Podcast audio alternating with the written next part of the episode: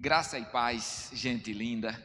Eu estou muito feliz em estar aqui. Quero agradecer demais ao acolhimento, ao amor que tem sido dispensado a mim e a minha esposa desde ontem, quando nós chegamos aqui à tarde para conhecer esta cidade maravilhosa e comer o arroz de cuchá. Acertei? Com pimenta. Ah, salivei, salivei. Ah, delícia isso. Vixe, meu Deus. É... Também feliz em me relacionar mais um pouco com vocês e perceber que este amor à primeira vista pode ser e será a matriz de uma grande caminhada juntos. Eu creio nisso, creio muito nisso. Quando eu comecei a namorar a Erivaneide, nós tínhamos 17 anos. Nós saímos a primeira vez na noite que eu completei 17. E a gente começou a namorar e com três meses a gente começou a organizar o casamento. E estamos aí. A... Não, não é apressado. É que. não é apressado. É que eu percebi assim: qual é a idade certa para se casar? É quando você arranja a pessoa certa. Se isso vem com 17, vai com 17. Se isso vem com 47, vai com 47. Se isso não vem nunca, fique quieto. Porque melhor só do que mal acompanhado, logicamente. Mas com alguns dias a gente percebeu que, que a gente tinha que passar o resto da vida juntos. E aí já temos 31 anos e nós fomos pais muito cedo, por isso que temos duas netinhas muito lindas. Mas, o que, que é que eu quero dizer com isso? É que quando a gente se vê pela primeira vez, quando a gente se escuta pela primeira vez, quando a gente emite as primeiras ideias, a gente sabe se dá para caminhar ou não.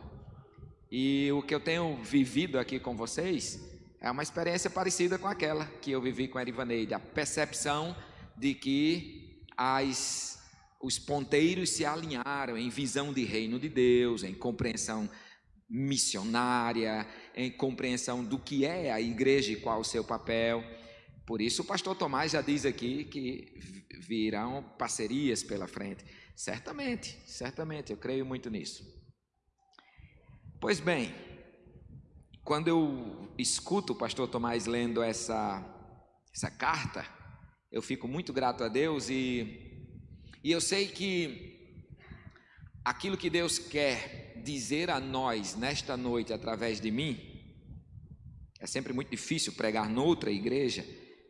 Eu sei que, eu sinto que não será uma palavra nova para nós, mas talvez palavras, eu pregarei três vezes até domingo, até amanhã à noite, palavras de consolidação, de confirmação daquilo que vocês são, daquilo que vocês se tornaram. Quando eu completei 40, eu estou com, nós estamos com 48, eu e ela, aliás, nós estamos com 96, né? Dividido por dois, então 48 nós dois. Quando eu completei 40, eu peguei aquele ditado: a vida começa aos 40, e eu disse: está errado. Eu acho que começa aos 40 para quem fracassou, ou para quem sofreu desilusões, ou para quem no meio da caminhada sofreu uma queda que precisa recomeçar. Mas não começa aos 40, não. Aos 40 ela continua e continua belamente. Nem tampouco começa aos 18, quando o povo diz, agora você virou homem. Na nossa cultura antigamente era assim. Eu tinha um amigo que botava os filhos para fora de casa depois dos 18, que ele dizia que não ia sustentar homem feito. Né?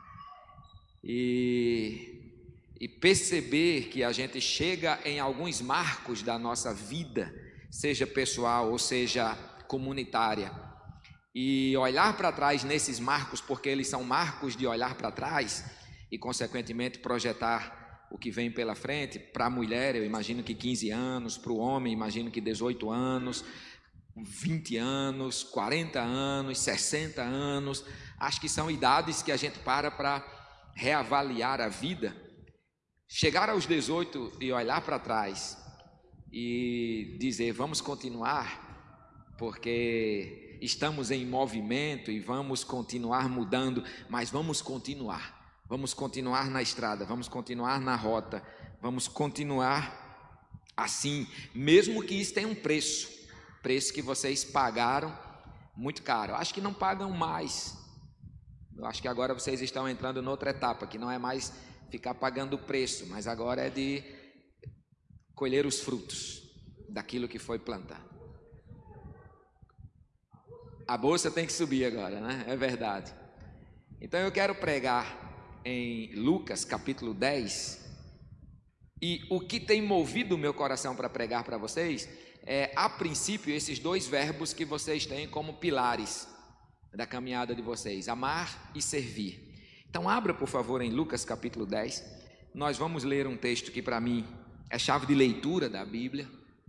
É um texto paradigma, é um texto que revela muito, e principalmente o que é reino de Deus e como o Senhor quer que a gente viva. Um texto extremamente conhecido, que é que nós chamamos de parábola do bom samaritano ou história do bom samaritano. A gente não sabe se esse texto é uma parábola ou uma história. Mas o interessante é que ele começa de um, de um diálogo entre Jesus e um teólogo uma pessoa que se considerava o fiel intérprete das Escrituras. E esse homem faz uma pergunta a Jesus, e Jesus responde a, a, a esta pergunta, voltando a pergunta para ele. E a história do bom samaritano é um,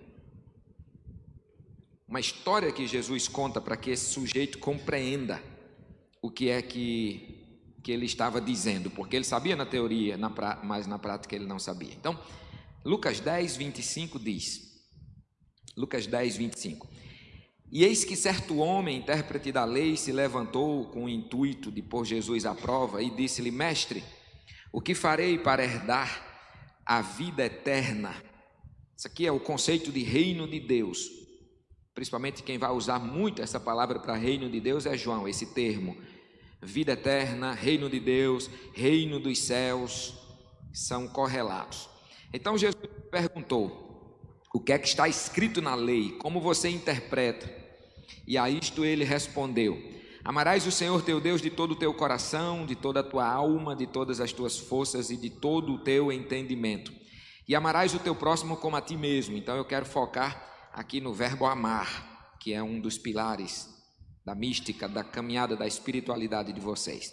Então Jesus disse: Respondeu certo, faça isso e viverá. E ele, porém, querendo se justificar, perguntou a Jesus: Quem é o meu próximo? E Jesus prosseguiu dizendo: Certo homem descia de Jerusalém para Jericó e veio cair nas mãos de salteadores, os quais, depois de terem roubado tudo e lhe causarem muitos danos, e ferimentos retiraram-se, deixando-o semi-morto. Casualmente descia um sacerdote por aquele mesmo caminho e vendo-o passou a distante. Semelhantemente um levita descia por aquele lugar e vendo-o também passou passou distante. Certo samaritano que seguia o seu caminho passou-lhe perto e vendo-o compadeceu-se dele Grava essa palavra aí, ela será o, o eixo da pregação. Compadeceu-se. E chegando-se, cuidou dos seus ferimentos, aplicando neles óleo e vinho. E colocando-o sobre o seu próprio animal, levou para a hospedaria e o tratou.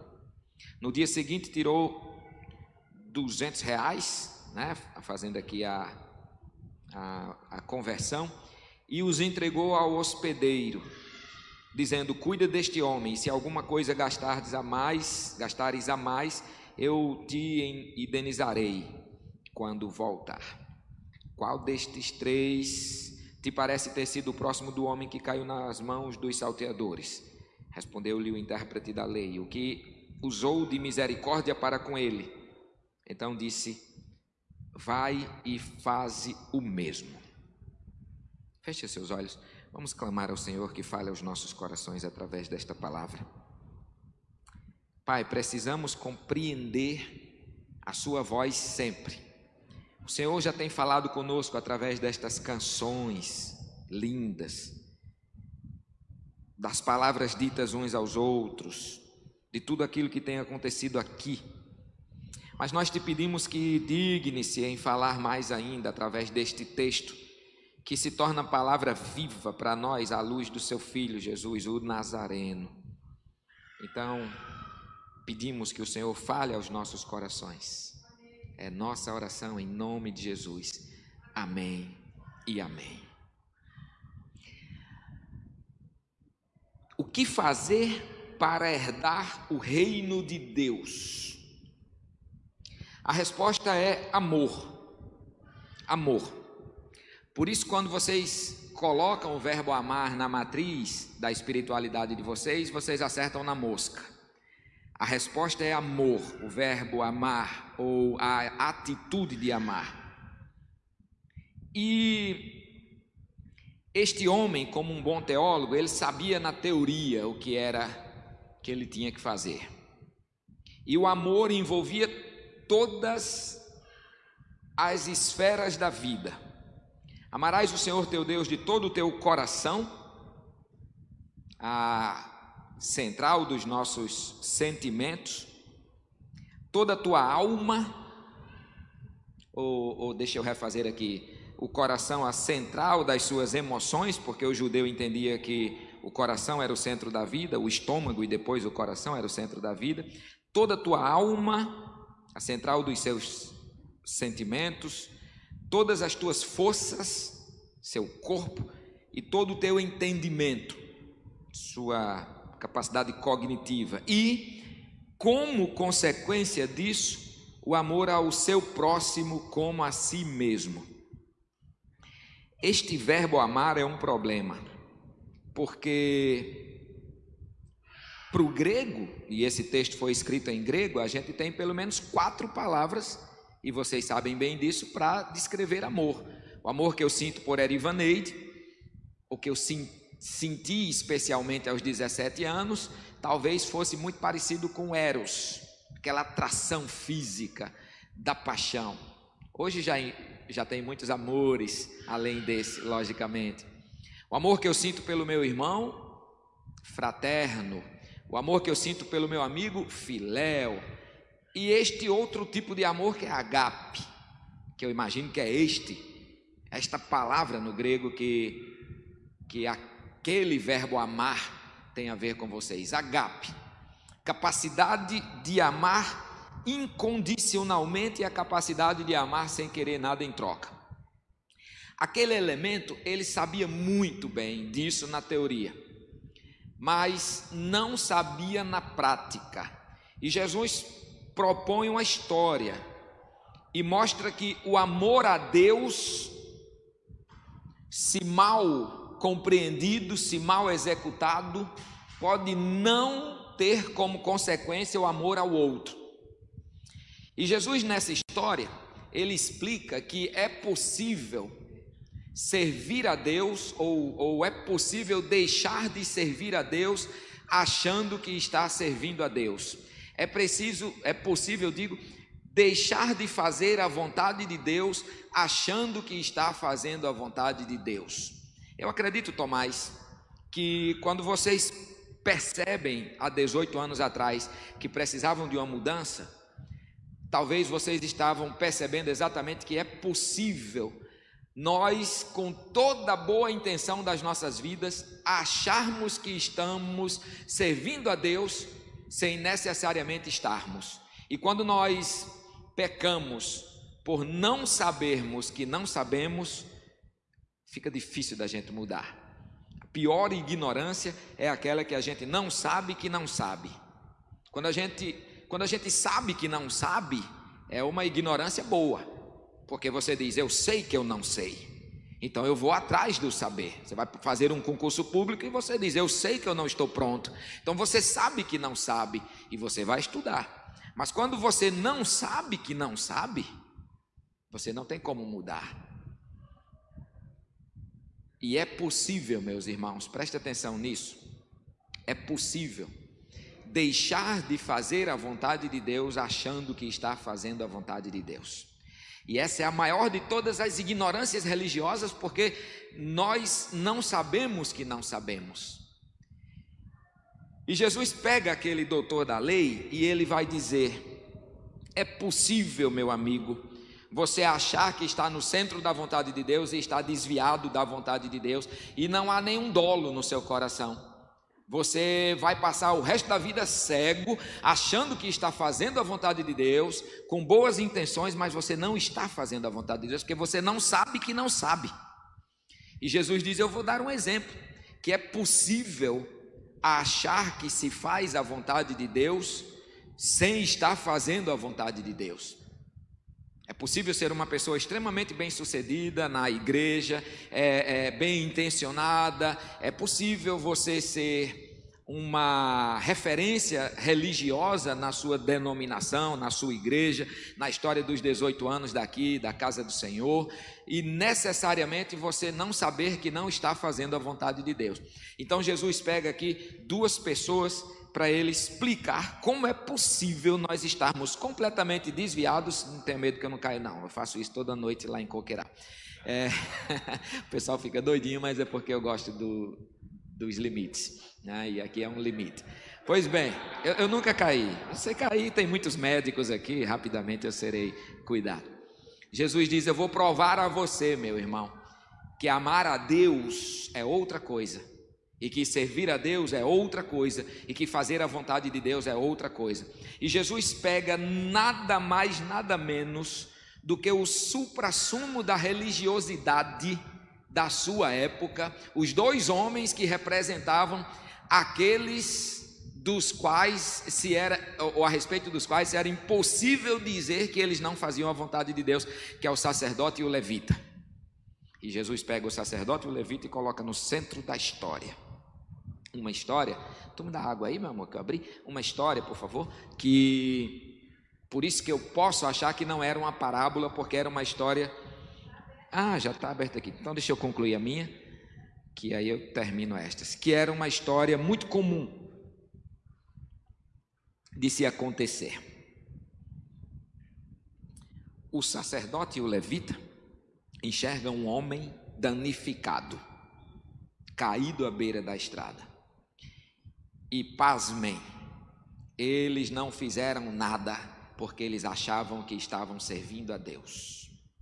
Eu tinha raiva do sacerdote e do levita. Eu dizia, como um bom nordestino sertanejo do sertão do Rio Grande do Norte, cabras safados. Como é que passa por um sujeito caído, ensanguentado e não fazem nada? Depois que eu comecei a estudar a Bíblia, estudar, estudar, estudar, estudar, estudar, estudar, eu percebi que eles não fizeram aquilo por temor a Deus. Eles deixaram o caído à beira da estrada porque eles, na cabeça deles, estavam fazendo a vontade de Deus. Ou seja, facilmente eles deixaram de fazer a vontade de Deus porque, nos seus paradigmas de religião, nos seus conceitos religiosos, no, na, na, maneira como eles compreendiam suas, sua, suas relações com Deus, eles não podiam tocar naquele homem para não se tornarem inabilitados de servir a Deus. Terrível isso.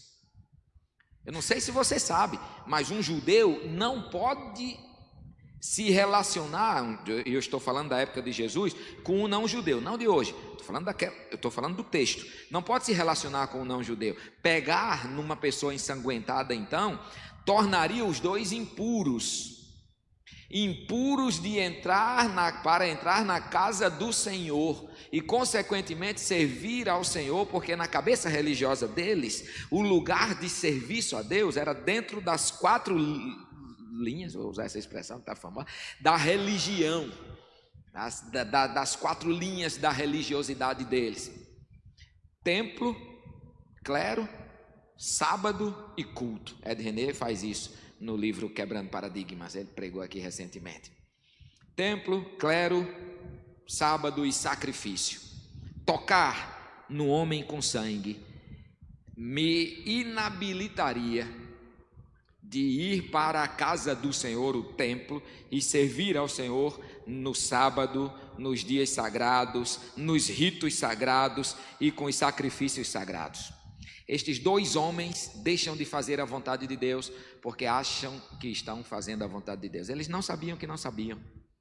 E isso é terrível. Eu vivi uma experiência, muitas experiências assim. E uma delas eu era seminarista. E eu era responsável pela recepção da igreja. E tinha um diácono muito santo, muito especial. ele era tão especial que o nome do corpo diaconal era o nome dele e ele não tinha morrido. Então vocês acham que só tem nome de coisa antes de morte em Maranhão? Na igreja que eu servia, o corpo diaconal era o nome do irmão fulano de tal e ele ainda estava vivo de tão, de tão especial que ele era, de tão santo que ele era. E toda noite, nos últimos cinco domingos, chegou um visitante chamado Matias, que era um sujeito da minha altura e bem magrinho, bem magrinho, e ele só chegava bêbado. E ele chegava e dizia: Vim para o culto. E eu dizia: tudo bem. E eu pegava Matias, sentava ali, Matias fedia muito, muito, muito a cachaça e, a sujeira, de maneira que todo mundo que estava sentado naquele banco saía e ficava só Matias e eu. E Matias de vez em quando queria interagir com o pastor, porque todo bêbado é teólogo, né? Já reparou que todo bêbado é teólogo? Todo bêbado é teólogo. E Matias queria, vocês vão ver como Matias era teólogo, interagir com o pastor e eu, calma Matias, deixa o homem pregar. E ficava dando os toques da religião para Matias não atrapalhar a ordem do culto. Mas fazia isso, era a minha missão.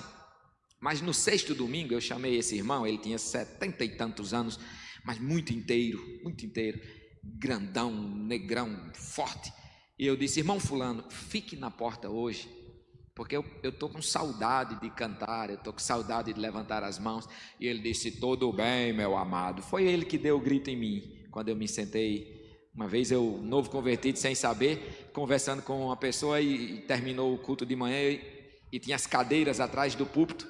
E eu disse, Flávio, vem aqui, senta aqui que eu tenho uma pergunta para te fazer. Quando eu sentei na cadeira, eu escutei um grito, ei!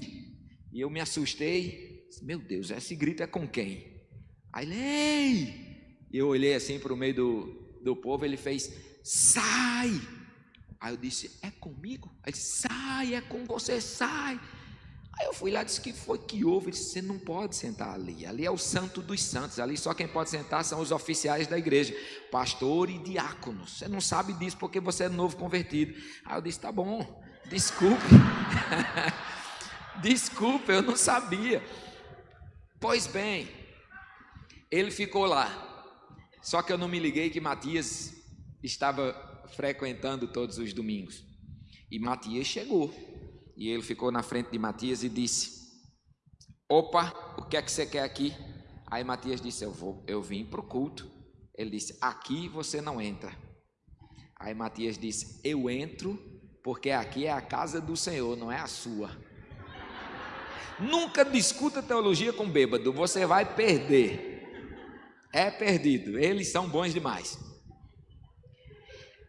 O diácono, envergonhado porque perdeu o debate teológico, disse: Tudo bem, eu vou fazer o que depois de uma resposta tremenda dessa?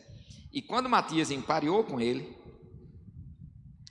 a gana de proteger o, a casa de Deus, de proteger a igreja de Jesus, ele no papel de diácono, presidente do corpo diaconal, que deu o nome ao corpo diaconal, aquilo acendeu-se dentro dele, e ele, no ímpeto de insanidade, deu um, um soco no peito de Matias com o braço, que jogou Matias da calçada para a rua.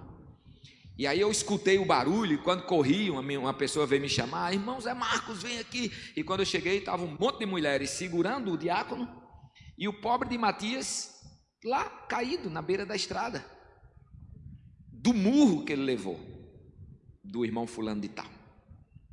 Isso eu vivi e depois a gente foi discutir a disciplina, porque Batista gosta de disciplinar, né? E a gente foi discutir a disciplina. E a conclusão que chegou é que a gente não ia disciplinar o diácono, porque ele fez aquilo para proteger o culto de uma pessoa não grata, de uma pessoa não digna, de uma pessoa que não podia entrar. E por mais que ele estivesse errado, ele estava fazendo a coisa errada no ímpeto de fazer a coisa certa.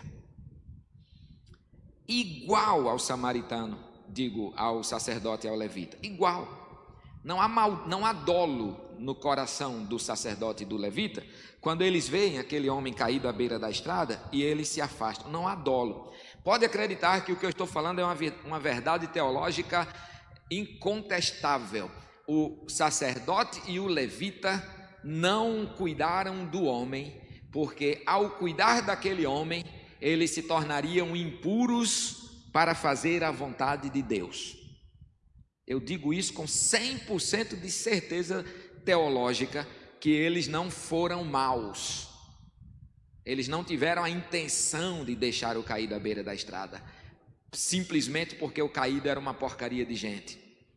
Simplesmente porque o caído era indigno, simplesmente porque o caído, não, eles não pensavam com essas categorias.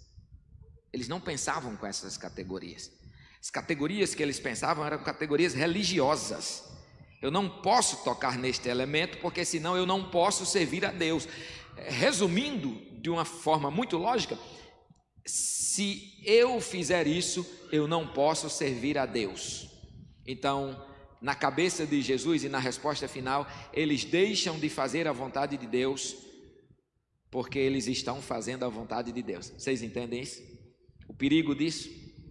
Irmãos, eu acho, Tomás, que vocês chegaram a uma percepção que, achando que estavam fazendo a vontade de Deus, podiam estar deixando de fazer a vontade de Deus se continuassem seguindo um viés religioso do ajuntamento, da igreja, e eu acho que a mudança de vocês reside aí. Mas vamos seguir. Vamos para o terceiro elemento da história, que é o samaritano. O samaritano não tinha matrizes religiosas na sua cabeça. Ele não tinha problemas em se tornar impuro com o sangue alheio, no sentido de que ele não podia adorar a Deus nem servir a Deus. Ele não tinha essas compreensões do sacerdote e do levita. E quando ele vê aquele homem, ele se move de um sentimento que para mim no grego é uma das palavras mais bonitas e menos compreendidas pela igreja, que é essa palavra que nós traduzimos por compaixão. Versículo 33 é a última palavra principal do versículo 33. Certo samaritano que seguiu o seu caminho passou-lhe perto e vendo-o compadeceu-se dele. Essa palavra no grego é splasnirte, uma palavra que o pessoal de medicina é, deve usar em alguma matriz aí para dores no estômago. Deve ter alguma palavra em medicina que tem essa raiz grega para significar dor no estômago. Splagnirte é uma dor, mas medicinalmente é dor no estômago, mas para o judeu que achava que o estômago era o centro da vida, é uma dor no centro da vida. Ao me deparar com a miséria alheia, eu sinto uma dor no centro da minha existência. E aí eu quero voltar para o amor a Deus que o doutor da lei, ou o teólogo, vamos pensar em teólogo, né?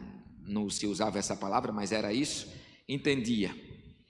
Amarás o Senhor teu Deus, ao Senhor teu Deus, de todo o teu coração, de todas as tuas forças, de toda a tua mente e de todo o teu espírito ou toda a tua alma. Até hoje, se você ler o Estatuto da Criança e do Adolescente, ele vai dizer que a gente tem a obrigação de cuidar das crianças nessas quatro dimensões da vida. Dois mil anos se passaram e a gente continua compreendendo que as dimensões da vida são essas quatro: a dimensão espiritual, a dimensão intelectual, a dimensão emocional e a dimensão física. Essas quatro dimensões da nossa vida. Por isso que a gente está sempre querendo arrumar nossas vidas nessas quatro áreas. Como é que você está? Não, financeiramente eu estou bom, mas na minha vida emocional. Não, na minha vida emocional eu estou bom, mas na minha vida é, de saúde. Não, na minha vida, na minha saúde eu estou bom, mas na minha vida espiritual. A gente está sempre querendo equilibrar esses quatro pratos, porque eles montam todas as dimensões da vida. Splagsnirte é uma dor em todas as dimensões da vida. É uma dor que afeta todas as dimensões da nossa capacidade de compreender a nossa relação com Deus e a nossa relação com os outros. É olhar para aquele sujeito e não ter pena por causa apenas do sangue, mas talvez é se perguntar, dimensão intelectual, cognitiva, o que é que houve com ele? Por que, que ele está assim? Ou ter a dó propriamente dita, dimensão do coração, emocional. Meu Deus, se eu não fizer alguma coisa por ele, o que vai ser dele? A resposta altruísta é sempre, a pergunta altruísta é sempre essa. O que vai ser dele se eu não ajudá-lo? A egoísta é o que vai ser de mim se eu ajudá-lo.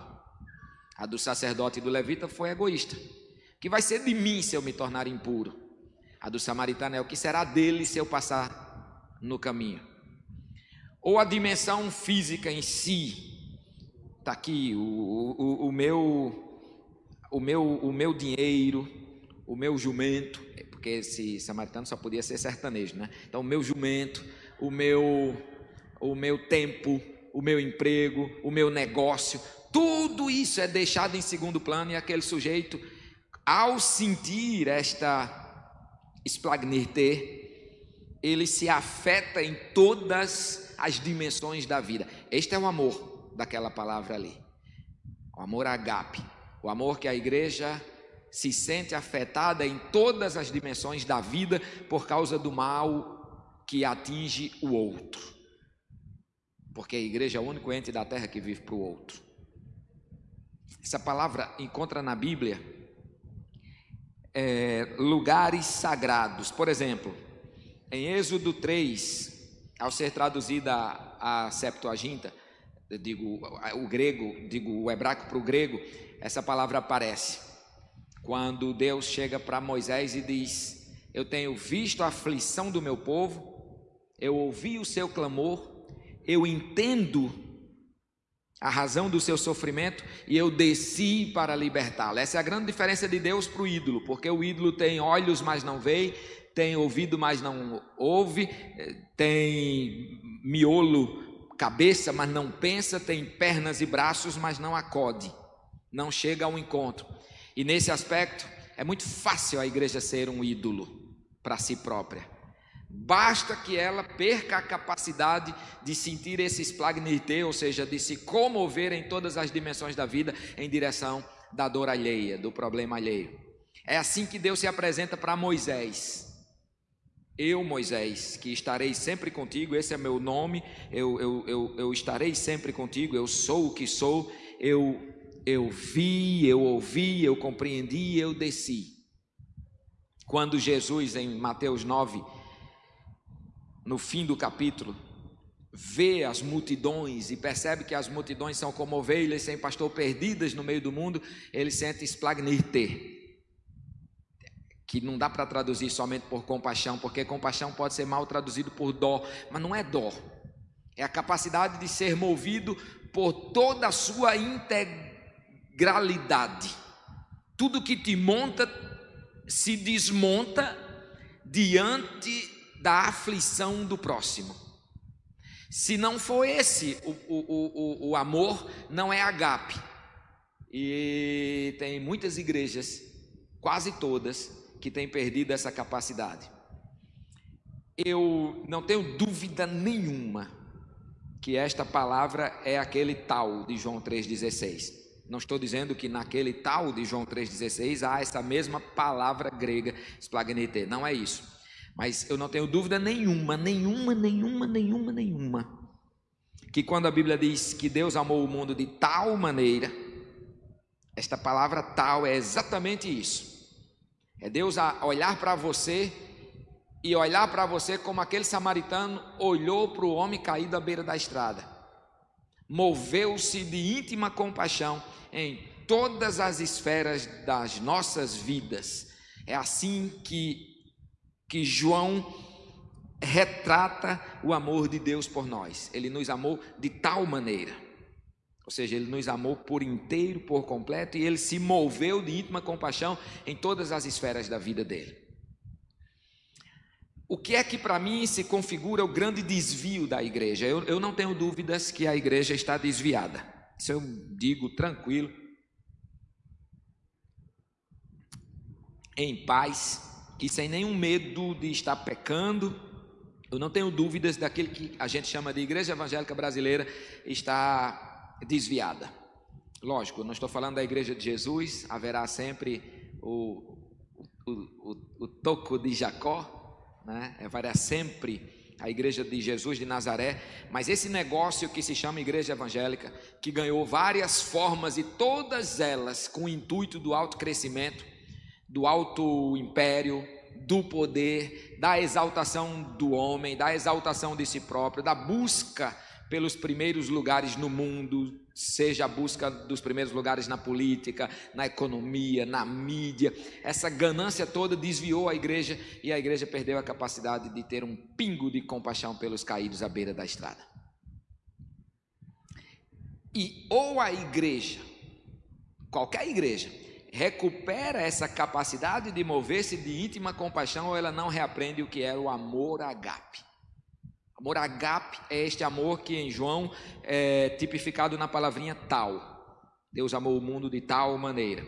O amor agape é esta palavra que em Lucas, o texto que nós lemos, diz que o homem olhou para o desgraçado e moveu-se todo de íntima compaixão. E eu tenho certeza absoluta que a igreja só sairá da sua rota de desvio com esta capacidade de amar o mundo de tal, de tal maneira. Talvez no domingo à noite eu pregue sobre isso mais um pouco, mas ela não voltará se ela não orar a Deus, pedindo a Deus a capacidade de se mover toda de dores em todas as esferas da sua vida pelo que está caído à beira da estrada.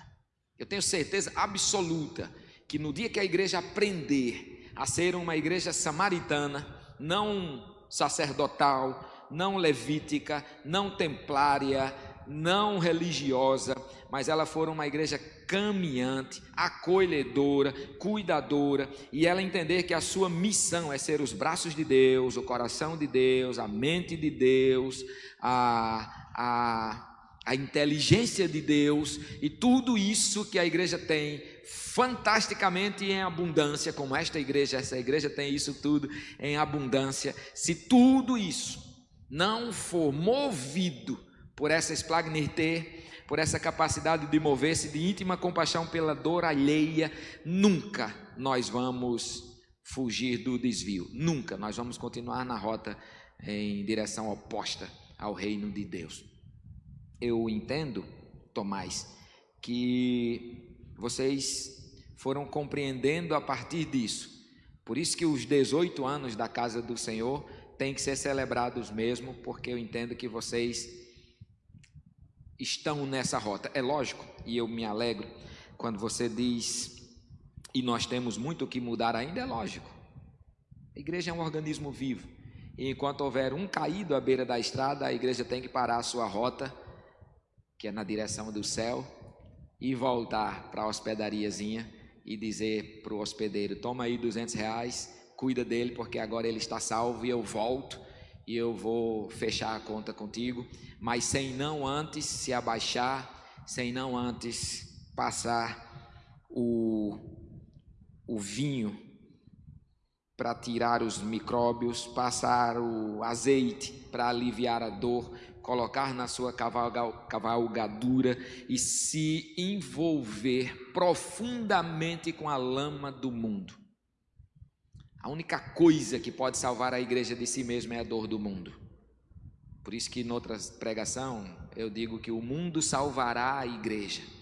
A gente acha que a igreja é a salvação do mundo e é um instrumento de Deus para isso mesmo. Mas ela precisa ser salva de si própria. E para ela ser salva de si própria, ela precisa ser salva por amor ao mundo. Sem amor ao mundo, ela não se salvará de si mesma.